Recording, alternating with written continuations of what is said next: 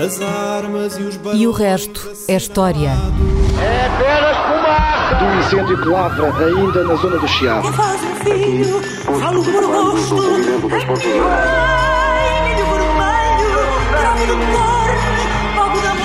Quer transformar este país numa ditadura. Não, não. Com João Miguel Tavares e Rui Ramos.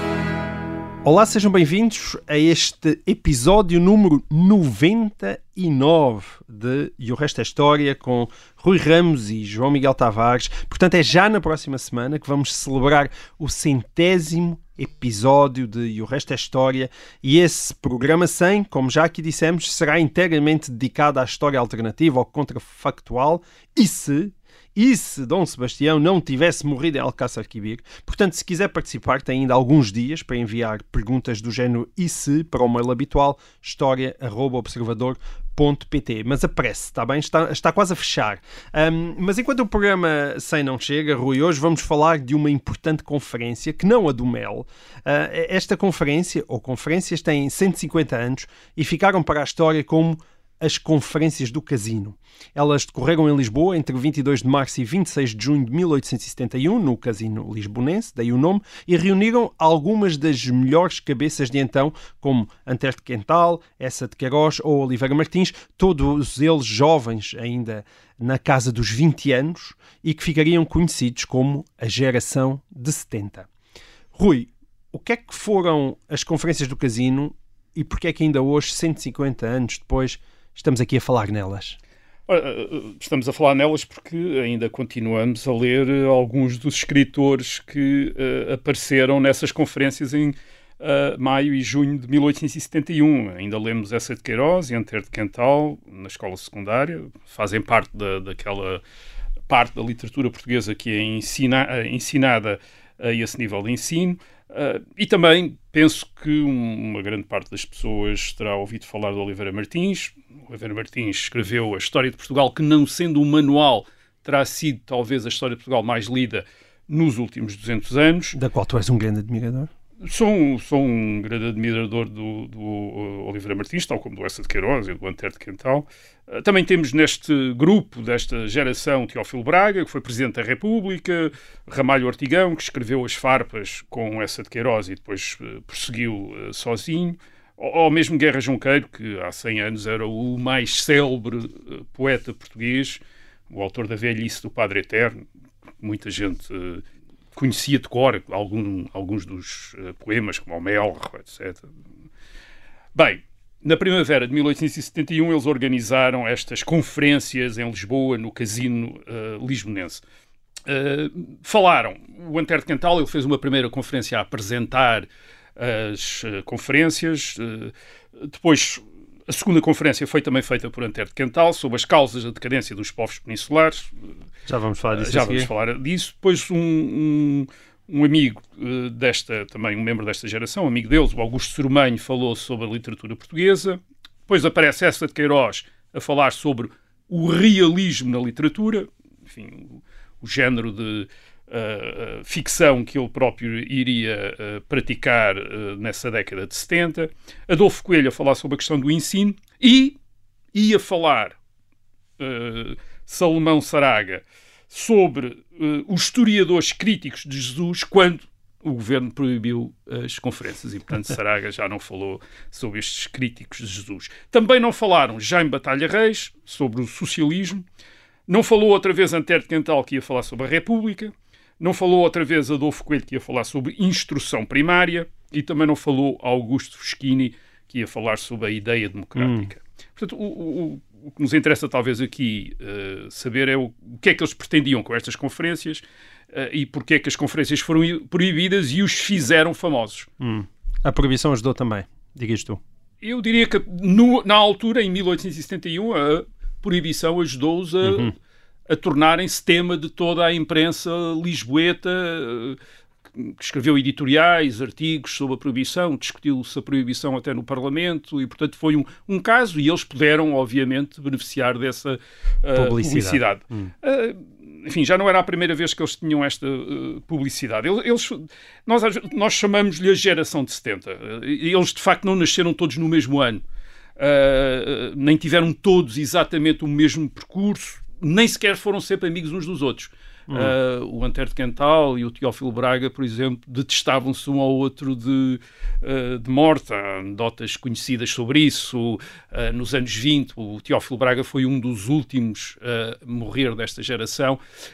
e os jornalistas, obviamente, quando os nomes dessa de Queiroz, de Antero de Quental, Oliveira Martins já eram digamos, o, mais ou menos, o que são hoje, ou talvez ainda mais do que eram hoje, nos anos a seguir à Primeira Guerra Mundial, portanto eram já considerados dos grandes escritores, acudiam a, a Teófilo Braga a perguntar-lhe como é que eles eram, o que é que eles eram, etc. E Teófilo Braga era sempre horrível acerca dos seus amigos. Quer dizer, hum. há um jornalista que lhe pergunta: bem, o senhor foi contemporâneo do Otero de Cantal? E ele diz: sim, foi contemporâneo do Otero Cantal mas também fui contemporâneo do José do Telhado, que era um assaltante, um bandido. Quer dizer, bem, isto era Teófilo Baraca. Hum. Portanto, eles nem foram sempre amigos, mas de facto faziam uma geração. Nasceram mais ou menos à volta da década de 40, uhum. 1840, ou seja, depois das guerras civis e da implantação do regime liberal em Portugal, uhum. que acontece na década de 20 e 30 do século XIX, portanto, eles nascem quando uh, a monarquia já é constitucional, quando os liberais já mandam em Portugal, quando já há um sistema representativo com eleições, há liberdade de imprensa, há até casamento civil depois da aprovação do Código Civil, isto é, é possível casar sem ser pela Igreja uhum. Católica, uh, e também quando os liberais estão, uh, os governos liberais estão a dotar o país de infraestruturas modernas de comunicação e de transporte, aliás, como acontecia no resto da Europa.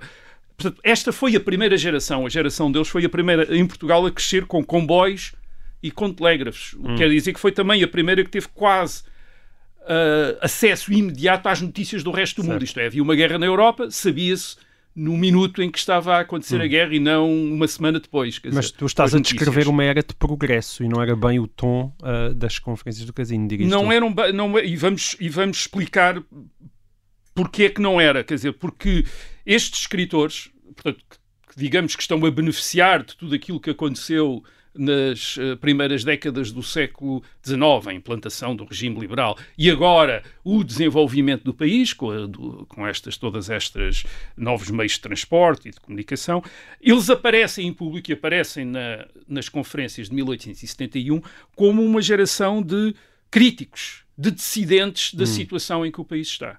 Portanto, eles não, eles não vêm cantar o progresso feito. Certo. Vêm protestar contra o atraso. O atraso, contra uh, uh, o obscurantismo. Uh, isso já não era a primeira vez que eles tinham se manifestado com esta irreverência e com esta iconoclastia. Já tinha havido uma questão literária anterior, em 1865, a famosa questão Coimbra, de que eles tinham sido os protagonistas, tinha sido uma espécie de ataque contra um escritor que na altura era uma espécie de grande representante daquilo que se poderia chamar a literatura oficial, aliás, que eles diziam a literatura oficial, portanto era o escritor consagrado António Feliciano de Castilho. E todos estes uh, rapazes uh, o atacaram fortemente uh, hum. nessa polémica e, portanto, foi aí que adquiriram aquela reputação de irreverência, de, enfim, de iconoclastia que, que em 1871 confirmam. Portanto, não é uma, enfim, digamos que não é uma surpresa aquilo que eles vêm a fazer em 1871. E reparem que isto não é gente que venha de qualquer grupo excluído. A maior parte deles faz parte de famílias da classe média que estão bem instaladas no regime. O pai do Essa de Queiroz é um juiz, eh, o, o avô do Oliveira Martins tinha sido ministro, portanto, todos eles, uma parte deles tinha frequentado a Faculdade de Direito da Universidade de Coimbra, como o Essa de Queiroz, o Antero, o, uhum. o Teófilo Braga. Isso, isso queria dizer que eh, frequentar a Faculdade de Direito era ir para uh, as carreiras oficiais, era uma espécie de acesso à, à, à, à nova aristocracia burocrática do uh, regime liberal.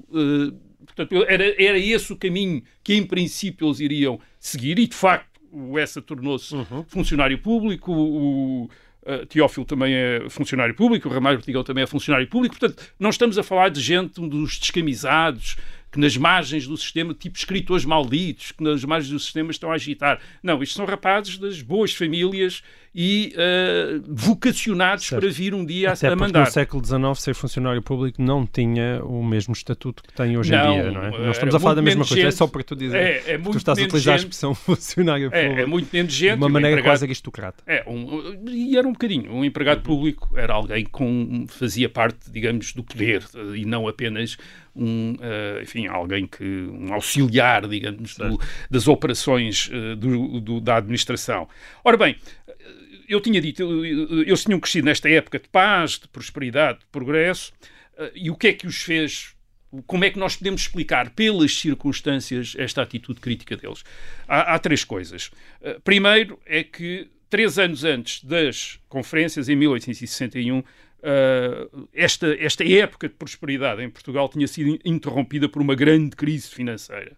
Hum. Esta grande crise financeira provoca, eu acho que podia, dizer-se, a queda da classe política estabelecida através da uh, Revolução de Janeiro de 1868, que dá do 1 de janeiro de 1868, que dá um jornal, o 1 de janeiro, certo. vinha precisamente comemorava esse momento em que grande contestação contra os aumentos de impostos tinha provocado a queda do governo. Portanto, tinha sido um, quase uma revolução, a janeirinha, como, como ficou conhecida, e, e entra-se numa fase, a partir de 1868, numa fase de grande debate e de crítica do regime liberal, em que de repente começa uh, muita gente a, a, manifestar dúvidas e ceticismo em relação àquilo que o regime verdadeiramente conseguiu. O, Estado não parece viável, uh, as eleições não parecem genuínas, a escolarização não foi conseguida, embora tivesse sido prometida desde os anos 30. Portanto, há, uma, há um enfoque novo, nota-se na imprensa, nota-se nos debates parlamentares, nas falhas do regime e não no crédito, isto é, no, naquilo que o regime conseguiu uhum. até então. Portanto, de alguma maneira, esta geração de 70 faz parte deste ambiente de crítica, de dúvida, de ceticismo. Depois, Há também convulsões na Europa nesta época. Esta é a época em que são proclamadas repúblicas em França, em 1870, e depois será proclamada também uma república em Espanha mais tarde, mas em 1868 também tinha havido uma revolução em Espanha que tinha provocado a queda dos uh, Bourbons. Mais importante tal, talvez do que essas repúblicas, a, a balança, aquilo que se chamava-se a balança da Europa, isto é, o equilíbrio entre as grandes potências europeias, tinha-se alterado com a unificação da Itália, mas sobretudo com a unificação da Alemanha em 1870-71, depois da guerra com a França, e de repente aparece a Alemanha como uma nova potência, aliás, a maior potência uh, militar uh, do continente. Uh, tudo se altera uh, na Europa uh, e sente-se na Europa aquela ideia de que, bem, as coisas não só se alteraram, mas vão continuar a alterar-se. Outras coisas podem acontecer. E tal como a Alemanha se unificou, tal como a Península Itálica se unificou, uh, se unificou há quem pense talvez tenha chegado à altura de unificar também a Península Ibérica. Hum. Isto é, que estes novos equilíbrios de poder podem levar a, uma, a um novo arranjo eh, de Estados na Península Ibérica. E, por exemplo, Antero de Quental, em 1861, tinha feito um manifesto em que tinha manifestado a ideia de que se, que se provavelmente, para mudar Portugal, para reformar Portugal, isso só seria possível no contexto de uma confederação ibérica e não no contexto do Estado uh, português independente como tinha existido até então. Portanto, esta sensação de que as coisas podem não ficar uh, como estavam, até mesmo em termos das uh, comunidades políticas uh, nacionais que existiam então na Europa uhum. e, e, em certa medida, em Portugal. Portanto, eles não veem a nação como assegurada. e, em terceiro lugar, há também uma, uma mudança de, de modas literárias, de perspectivas intelectuais. Acho que tem três marcos que são importantes até para perceber diretamente as conferências, é, é, o advento do realismo, da ficção realista, com Gustave Flaubert, a Madame Bovary é de 1856, 15 anos antes das conferências do Casino. Uhum. Um, há a crítica histórica do cristianismo, isto é, tratar as narrativas cristãs como uh, objeto de uh, história científica certo. e não como matéria de fé. Uhum. Uh, há vários uh, autores a fazer isso na Europa, mas talvez o mais importante no que diz respeito às leituras da geração 70, seja o francês Ernest Renan, a sua vida de Jesus é de 1863, portanto, oito anos antes das conferências. Provavelmente era sobre estes autores que queria falar o Salomão Saraga, os historiadores críticos uh, de Jesus, isto é, aqueles que tinham examinado os evangelhos como fontes históricas, portanto, ver o que é que uh, poderia ser aceito a partir certo. de uma crítica racional ou não. O Ernest Renan faz, faz isso. E, e finalmente, Darwin, não é?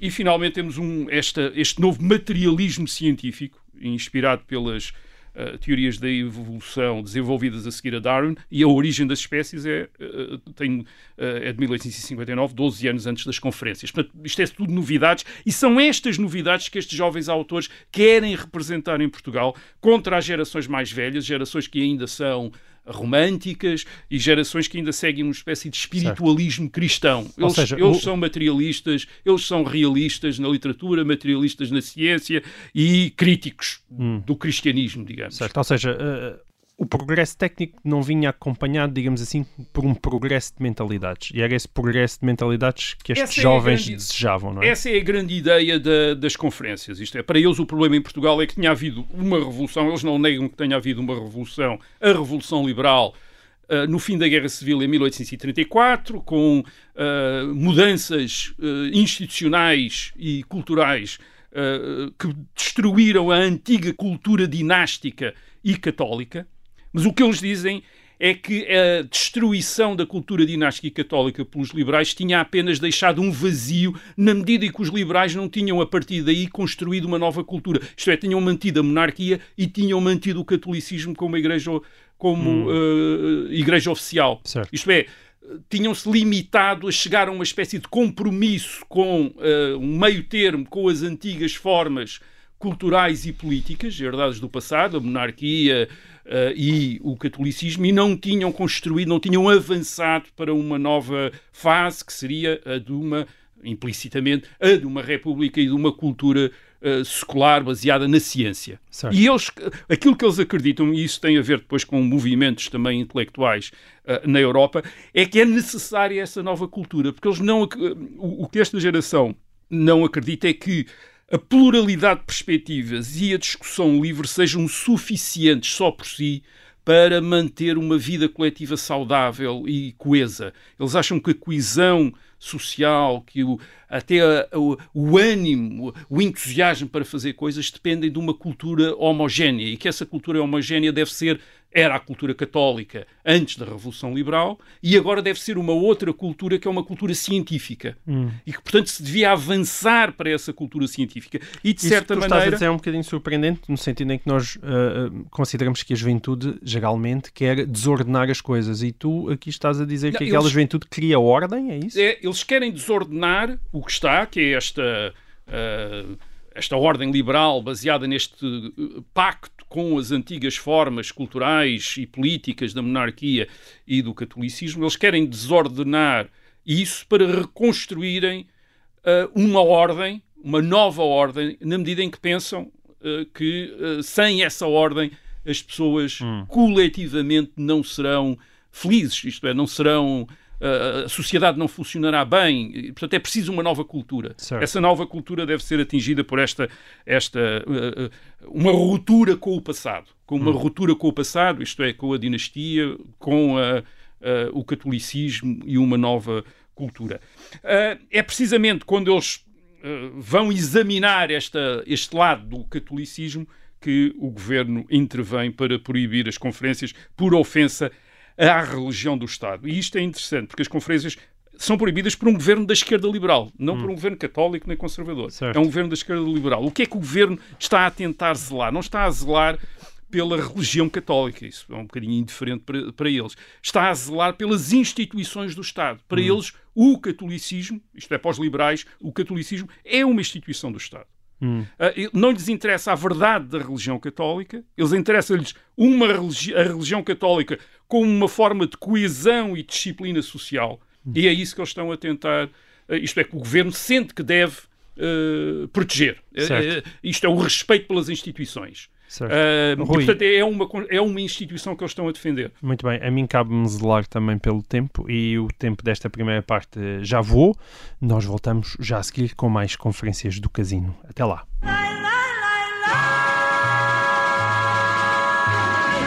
Olá, sejam bem-vindos então a esta segunda parte do episódio número 99 de E o Resto é História. Nós estamos em plenas conferências do Casino, 1871, há 150 anos.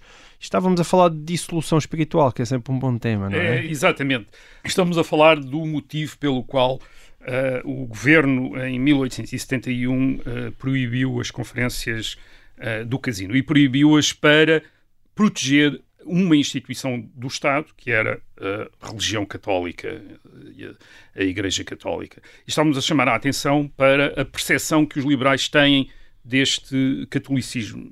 Eles não o entendem necessariamente como uma verdadeira uh, religião, mas entendem-na como uma religião civil, como uma religião do Estado, uma forma de coesão e disciplina social. A propósito, uh, há uma história interessante que é o uh, que se passa com o deputado José Estevão, que morre no princípio da década de 1860, tem agora uma estátua ao pé da Assembleia da República, é o José Estevão que está lá, é o maior orador parlamentar da história portuguesa, era assim que foi esta a, a reputação que deixou, uh, e o José Estevão era também, uh, em, determinado, em determinado momento, grão-mestre da maçonaria. Hum. E toda a gente sabia que ele era grão-mestre da maçonaria, não era, não era segredo. Uh, e provocatoriamente foi-lhe perguntado se ele era católico. E ele respondeu, deu esta resposta, que é uma resposta bastante hábil. Ele diz: enquanto cidadão português, era católico. o que é que ele queria dizer com isto? Dava a entender que não acreditava, isto é, mas que respeitava o catolicismo como mais uma lei do Estado. Quer dizer, como, uhum. portanto, o catolicismo é a lei do Estado, ele era católico porque o Estado certo. era católico, ele era cidadão português, logo era católico. Ora bem, os liberais, isto dá a ideia de que os liberais de uma certa maneira também consideravam que uma nova cultura era necessária, mas só que não achavam viável substituir o catolicismo num país ainda analfabeto, rural, em que a maioria das pessoas era católicas. E, portanto, interessou-lhes mais dominar o catolicismo, dominar a Igreja. Certo. Portanto, mantiveram a Igreja como a Igreja do Estado. Isso queria dizer que a maior parte dos bispos e do clero era nomeada pelo uh, Ministério dos Negócios, dos Negócios Eclesiásticos e da Justiça, portanto, era o Ministério da Justiça, hum. era também dos Negócios Eclesiásticos, o que quer dizer que eram estes uh, ministros maçons, como o José Estevão, quem decidia que, que, quais eram os bispos, quais eram o, os padres. Portanto, isto parecia-lhes muito melhor uh, dominar desta maneira do que não, vamos pôr uma nova, uma nova crença coletiva, certo. uma nova religião. Ora bem, os jovens da geração de 70 achavam que não era possível manter esta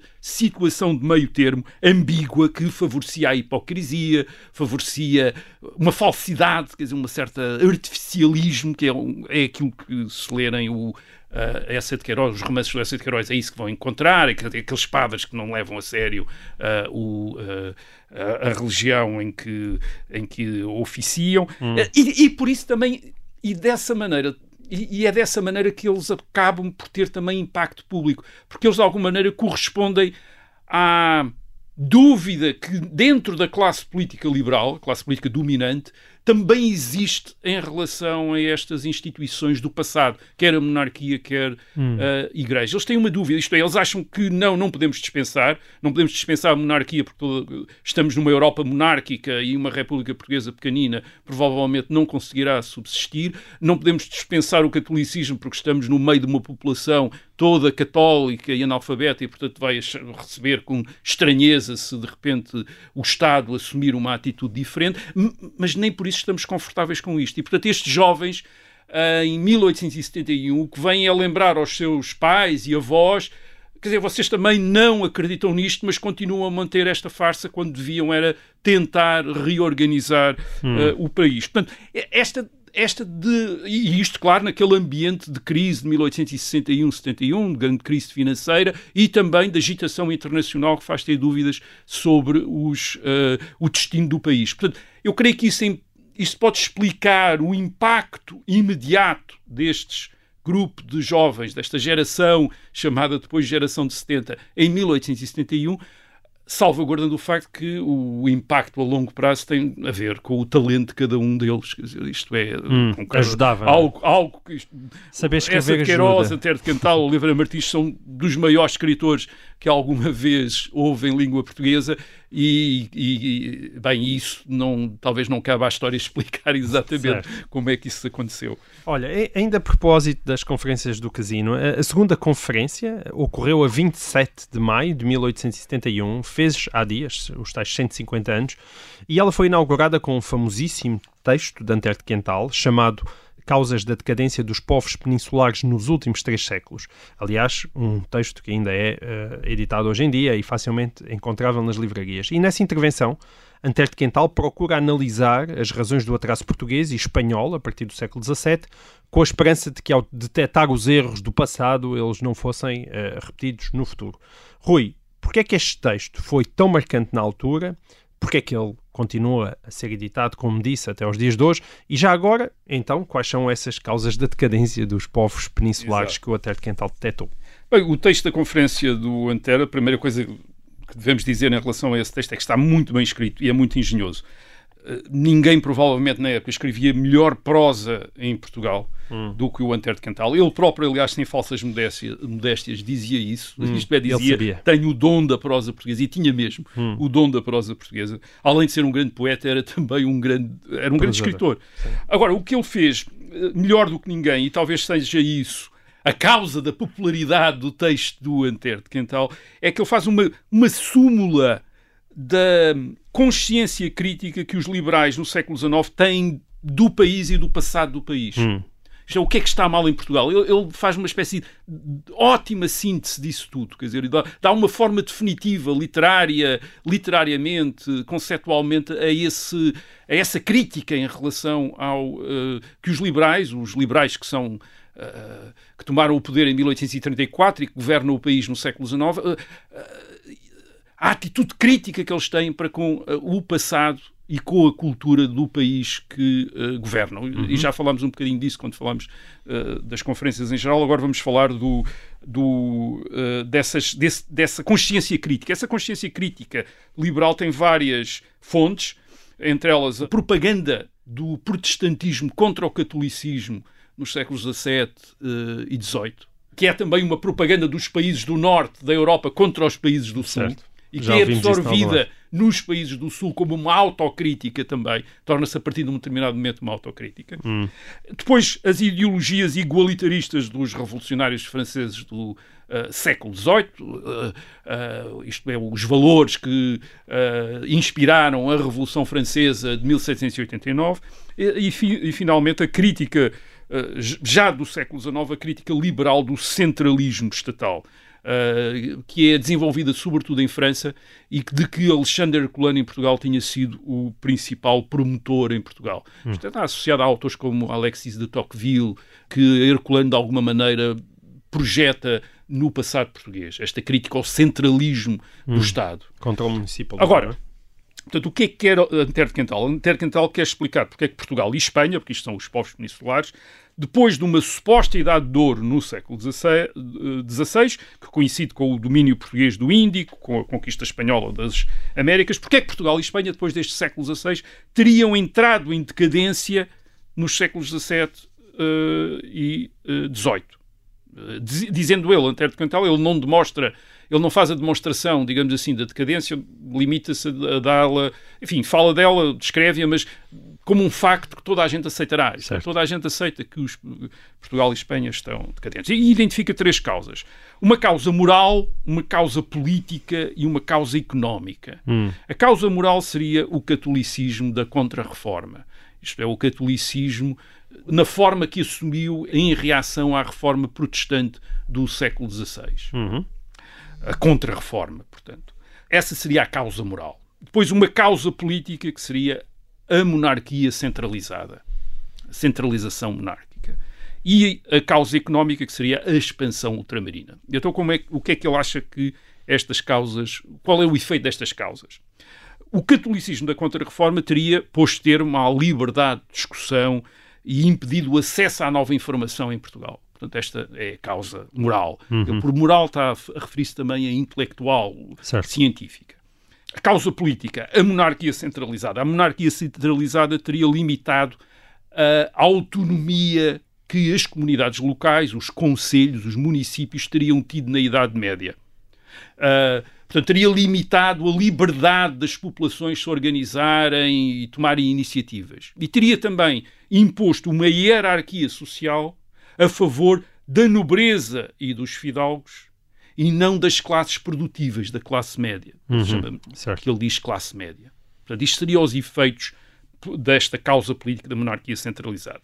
E, finalmente, haveria esta causa económica da decadência, a expansão ultramarina, que, segundo Antero de Quental, teria desabituado os portugueses e os espanhóis da indústria, do trabalho produtivo. Isto é, teriam se habituado a viver de saques, Certo. de exploração. Do ouro do Brasil, resto. não é? Como se costuma dizer. Portanto, estas seriam as causas pela qual Portugal e Espanha se teriam atrasado e não, e não eram, no século XIX, tão ricos e tão poderosos como a Grã-Bretanha, como a Alemanha e como os países do Certo. norte da Europa em geral.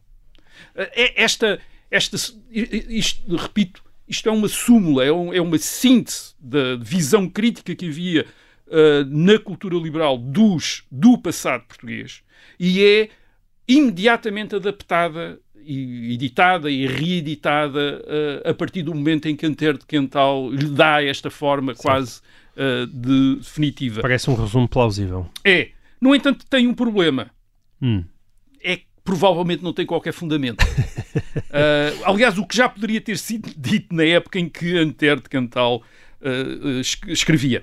Porque vamos lá ver, se estes fatores, se estas causas, causa moral, o catolicismo da contra-reforma, causa política, a monarquia centralizada e causa económica, a expansão ultramarina, se estas causas são fatores de atraso, de decadência, no caso da Península Ibérica, deveriam também ter sido causas de atraso e de decadência noutras partes da Europa onde esses fatores podem ser identificados. Isto é, onde há esses fatores também deveria ter havido decadência para provar que estes fatores são de facto a causa da, Da as causas da decadência. Ora bem, o que é que nós vemos? A Grã-Bretanha tinha um dos maiores impérios ultramarinos no século XVIII e XIX e, e tinha a maior base industrial moderna. Hum. Aliás, o próprio Antero de Quental nota isso, mas não explica depois porque é que a expansão ultramarina, no caso de Portugal e Espanha, deu, uh, uh, criou este hábito de não trabalhar, não é? E porque é que no caso da uh, Grã-Bretanha não teve esse, não teve de modo nenhum esse efeito. A Grã-Bretanha e a Alemanha eram também países onde uma grande aristocracia de proprietários fidalgos dominava completamente a política. Isto é, eh, uma, uma grande aristocracia terratenente, os Junkers eh, prussianos, eh, a, a- a grande aristocracia inglesa, que durou até ao século XX, os Junkers prussianos também vêm até ao século XX, e não é por isso que não têm grandes classes médias e não têm uma, e não são potências industriais na Europa do século XIX. A França, tal como Tocqueville tinha explicado, também tinha sido talvez um dos países, ou mesmo o país com a monarquia mais centralizada da Europa, e não era por causa disso que era pobre e, eh, e atrasada. E finalmente, algumas das regiões mais ricas da Europa correspondiam a regiões onde a contra-reforma católica tinha sido mais intensa. Por exemplo, a Bélgica, o sul da Alemanha ou a Áustria. A Bélgica, aliás, é um pequeno país que se torna uma grande potência industrial no século XIX e é um país católico, profundamente católico, é os Países Baixos católicos, portanto estavam, digamos, um catolicismo muito intenso, porque é um catolicismo de fronteira com a reforma protestante. A atual Holanda, os Países Baixos estão divididos entre Holanda e Bélgica, precisamente pela divisão religiosa. A Bélgica é também um país a partir da década de 70 do século XIX, é governado por um partido católico, portanto é um país totalmente clerical, quase, quer dizer, e é uma das maiores potências industriais da, da Europa. Portanto, Se calhar tinhas que acumular estas causas. ou tinhas. Agora, há uma outra. Digamos, há um outro raciocínio que nos levaria a ter desconfiança dessas causas, Hum. que era a história de Portugal no, seu, no tempo de Antero de Quental. Hum. Eh, entre 1830, e- a partir de 1834 e durante quase 100 anos, eh, Portugal foi governado por liberais.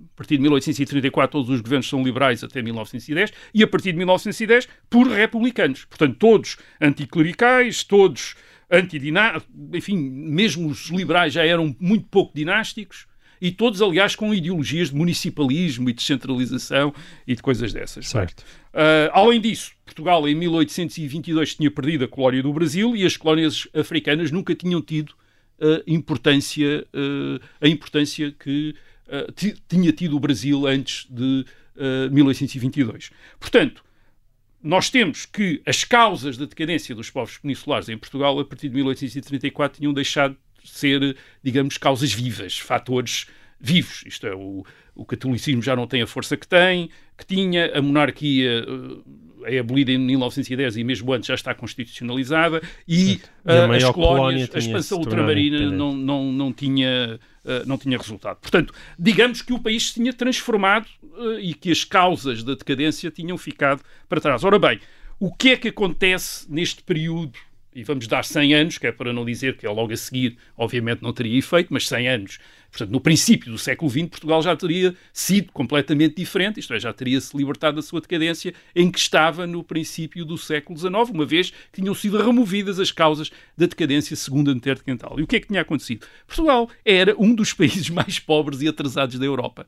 E agora podia-se dizer, pelo, enfim, que eh, talvez o atraso tivesse sido tão grande que não fosse fácil recuperar esse atraso em 100 anos. Tivesse sido possível mais tempo. Ora bem, mas mesmo isso, a, mesmo esse argumento, a historiografia atual está a, a desmontar. Porque nós hoje temos uh, sinais, temos indicações de que Portugal, no princípio do século XX, depois desses 100 anos de liberalismo e de republicanismo, era um país muito mais pobre e atrasado, não apenas em relação aos outros países europeus, mas era mais pobre e atrasado em termos relativos do que tinha sido no século XVIII em hum. relação a outros países europeus. Isto é, no tempo do Império Brasileiro, da monarquia absoluta e da Inquisição, Portugal era, em relação aos outros países europeus, menos atrasado do que viria a ser no século XX, depois de 100 anos de liberalismo e de republicanismo.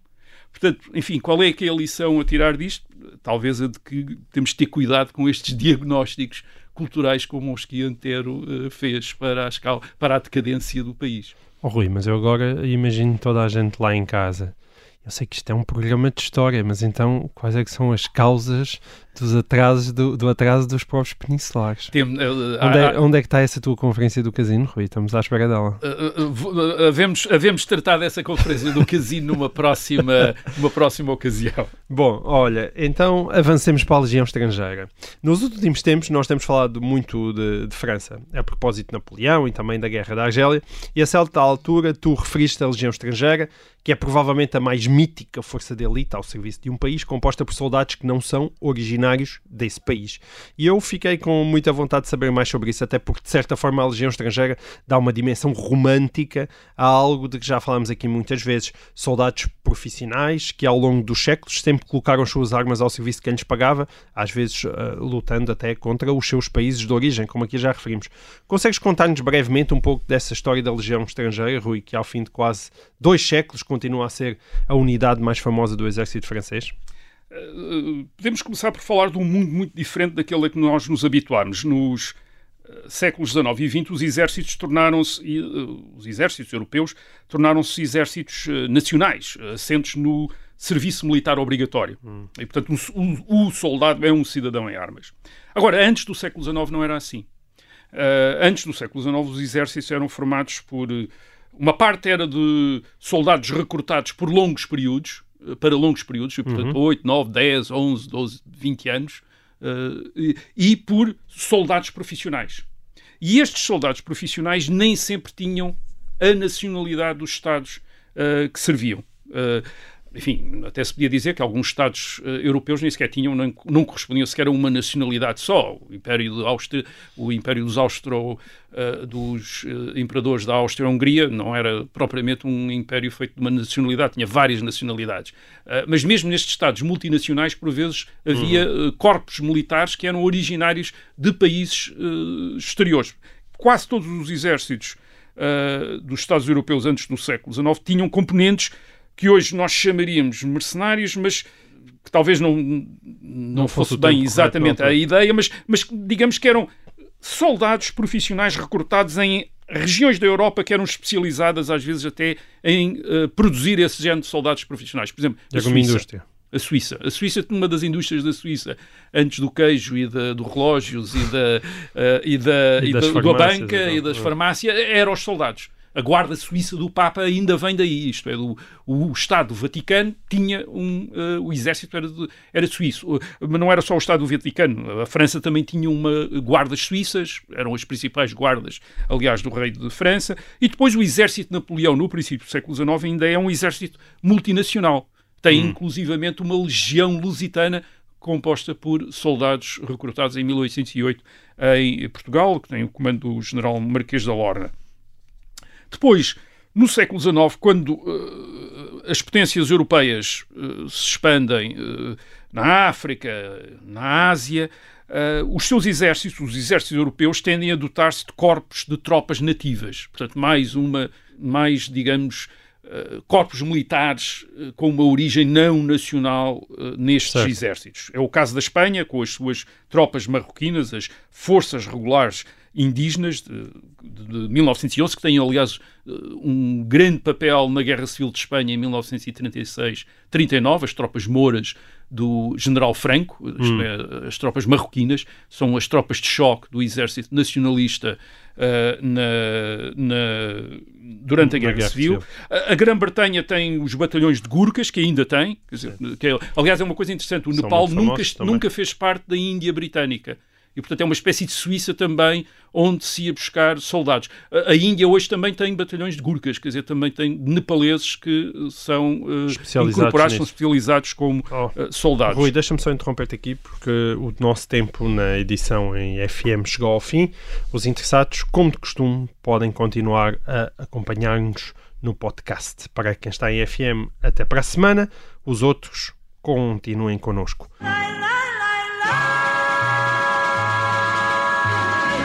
Muito bem, então eh, estávamos nos Gurkhas e como é que se chega então a essa legião Ora bem, a, estrangeira? a legião estrangeira tem a ver com a expansão eh, ultramarina da França. A partir de 1830, a França inicia a conquista da Argélia no norte da África e é em 1831 que é formada a Legião Estrangeira, que recebe os recrutas dos regimentos suíços e alemães do exército francês, que então são extintos, incorporados nessa Legião Estrangeira, que é precisamente um corpo de soldados profissionais vocacionado para servir no norte da África. Aliás, a Legião Estrangeira fica estacionada na Argélia. Inicialmente os recrutas estão divididos em batalhões nacionais, isto é um batalhão alemão, um batalhão suíço, Certo. batalhões, mas são 1400 e também só 1400 homens, depois vêm a ser mais tarde uh, estes mais. batalhões nacionais são desfeitos, são todos juntos e uh, os números aumentam imenso para 20, 30 mil homens na Argélia. Agora, atenção, tal como os Gurkhas, a Legião Estrangeira não é considerada uma força de mercenários. E isto legalmente, de acordo com o primeiro protocolo da Convenção de Genebra de 1977. Porquê? Porque os- a Legião Estrangeira, tal como os Gurkhas, são membros das Forças Armadas dos países que os usam. E o mercenário é definido de uma maneira completamente diferente. Um mercenário, de acordo com a Convenção de Genebra, é, é de Genebra, é alguém que é recrutado especificamente para um determinado conflito, Certo. que combate apenas em vista de um pagamento, que geralmente é um pagamento superior àquele Das é tropas regulares. das tropas eh, do, do país beligerante e que não é membro das Forças Armadas, isto é, não é um membro das Forças Hum. Armadas desse país. Ao contrário do, deste, desta Legião Estrangeira, a, a Legião Estrangeira eh, francesa, eles são membros das Forças Armadas francesas, E, portanto, não sejam franceses. Têm direito aos mesmos estatuto. É, por exemplo, têm direito ao Estatuto de Prisioneiro de Guerra, que é uma coisa que os mercenários não têm Uhum. por exemplo.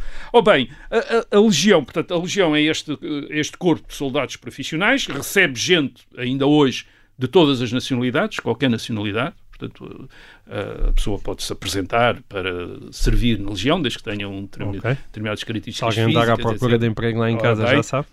E desenvolve, e este é que é o lado, desenvolve uma mística própria, que é aquilo que torna esta... esta Figura meio eh, mítica, não é? eh, Este corpo militar mais ou menos carismático. Uhum. E porquê é que desenvolve uma mística própria?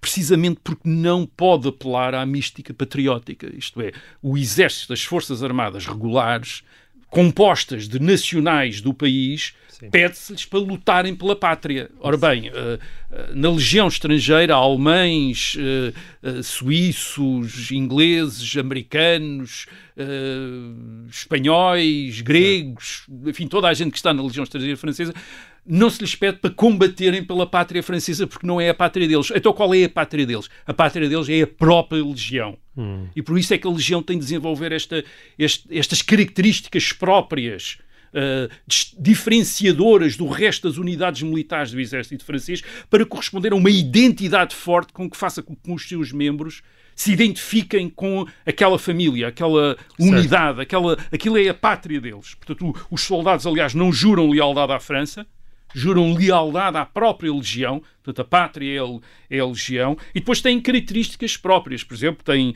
um passo de marcha diferente do exército uh, francês, portanto, marcham com cadência uh, uh, diferente, por isso é que são, aliás, é mais lenta, por isso são os últimos nas paradas, portanto, os últimos nas paradas. Vão ficando para trás. Para, para, não ficar, para não atrasarem os, para não atrasarem o cortejo. E, e, e, por outro lado, por exemplo, a legião, a legião estrangeira em França era pressupunha-se que era só para ser usada no exterior, nunca na própria França. Portanto, não, fazeria, não faria parte do uh, dispositivo militar Sim. de defesa do território francês, embora na Primeira Guerra Mundial uh, tivesse sido acabado por ser usada também, os legionários hum. tivessem sido acabado por ser usados Mas hoje em dia em, penso em também França. são no estrangeiro. E depois, claro, há toda uma tradição literária e cinematográfica à volta da Legião, uh, da Legião aliás, criada, é, criada, aliás, fora do, de França, curiosamente. Certo. Isto é, nos Estados Unidos, o, o Beau Geste, o filme com o Gary Cooper, de 1939, que é baseado numa novela de um escritor inglês, o Hugo Pratt também tem uma banda desenhada, uma série de banda desenhada com enfim, e, e aí cria-se esta ideia da legião como uma como uma uh, um destino para pessoas mais ou menos perdidas, quer dizer, e que já desesperadas e que vão para a legião, quer certo. dizer, Criminosos, onde, onde o né? passado, onde ninguém pergunta que passado é que tem, portanto isto é uma da, seria uma das regras da legião, a pessoa aparecia lá, ninguém lhe pergunta de onde é que vem,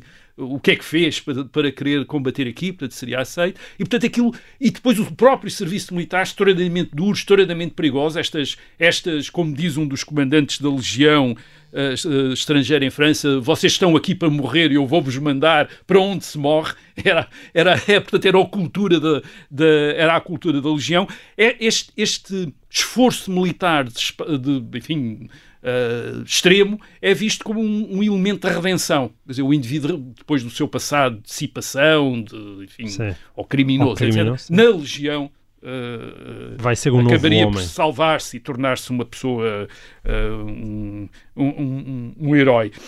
No século XX, depois da Segunda Guerra Mundial, uh, a França usa a legião estrangeira para combater nas grandes guerras em que a França se envolve na Indochina. A guerra da Indochina, portanto, no Vietnã, eh, eh, é uma guerra que é feita por legionários. cerca de 70 mil legionários serviram na Indochina entre 1950 e 1954. Uh, esse é talvez o momento até que se cria muita mística dos legionários. Eles estão nas piores situações, em Dien Bien Phu, uh, quando a base francesa é cercada. Quem é que estão lá? É as companhias de paraquedistas dos legionários, que são enviadas para lá para resistir. Quer dizer, uh, e, é, e, nesta época, a maior parte, uma, uma grande parte destes legionários são alemães. Hum. E, portanto, cria-se também, enfim, a ideia que uma grande parte seriam ex-SS, que se teriam uh, inscrito na Legião a Legião volta a combater na Argélia, na Guerra da Argélia, entre 1954 e 1961-62. Uh, portanto, tem aí um papel, mais uma vez, as companhias paraquedistas da Legião são fundamentais, são tropas de elite, são as tropas de choque do exército uh, francês. E hoje a Legião ainda continua a ter 10 mil homens e continua a ser usada nas missões externas da França, por exemplo, intervenções em África para enfim, contra golpe de Estado ou milícias, uh, uh, casos de milícias uh, islamistas ou coisa assim, bem, são as tropas de legião que são geralmente enviadas. A legião estrangeira não é única da França, a Espanha também teve uma legião estrangeira, mais uma vez, é, uma, é literalmente uma cópia da França. Uh, a Espanha também tinha colónias no norte da África, também tinha um protetorado em Marrocos, uh, onde havia tribos que se revoltavam constantemente contra a administração espanhola e eles criam também um corpo uh, de uh, tropas profissionais para combater no Sim. norte da África, que se Chama- chamam o Tércio dos Estrangeiros. Mas, eh, e que se começa a designar por legião. O grande problema é que não atrai estrangeiros, portanto, a maior parte são eh, espanhóis. Mas ainda hoje eh, eh, existe, portanto, com uma mística também própria. Curiosamente, o passo deles também tem um passo, de- um passo de marcha diferente do exército espanhol, mas no caso da legião eh, em Espanha é, um- é mais rápido. Quer dizer, Portanto, portanto, em vez de ser mais lento, tem- Tem tem- é mais rápido. E, aliás, agora chama-se Legião eh, Espanhola e, e mantém apenas da Legião Estrangeira duas características. Uma é a mística do corpo também, isto é Uhum. uma mística corporativa, e, e o outro, o ser usado sobretudo externamente, para missões internacionais, no âmbito da NATO ou de, outras, ou de outros compromissos do Estado espanhol. Portanto, também tem esta, esta, esta legião. Mas não é bem uma legião estrangeira, chamarem legião, portanto é um corpo de elite. Em França, não, continua a ser uma legião estrangeira mesmo, isto é, de soldados em grande parte eh, eh, estrangeiros que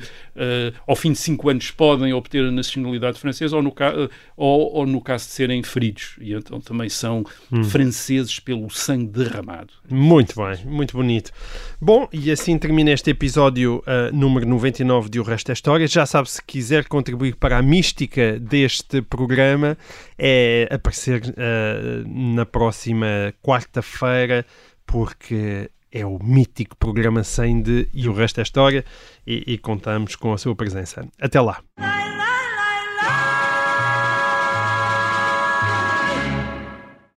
Obrigada por ter ouvido este podcast. Se gostou, pode subscrevê-lo, pode partilhá-lo e também pode ouvir a Rádio Observador online em 98.7 em Lisboa e em 98.4 no Porto.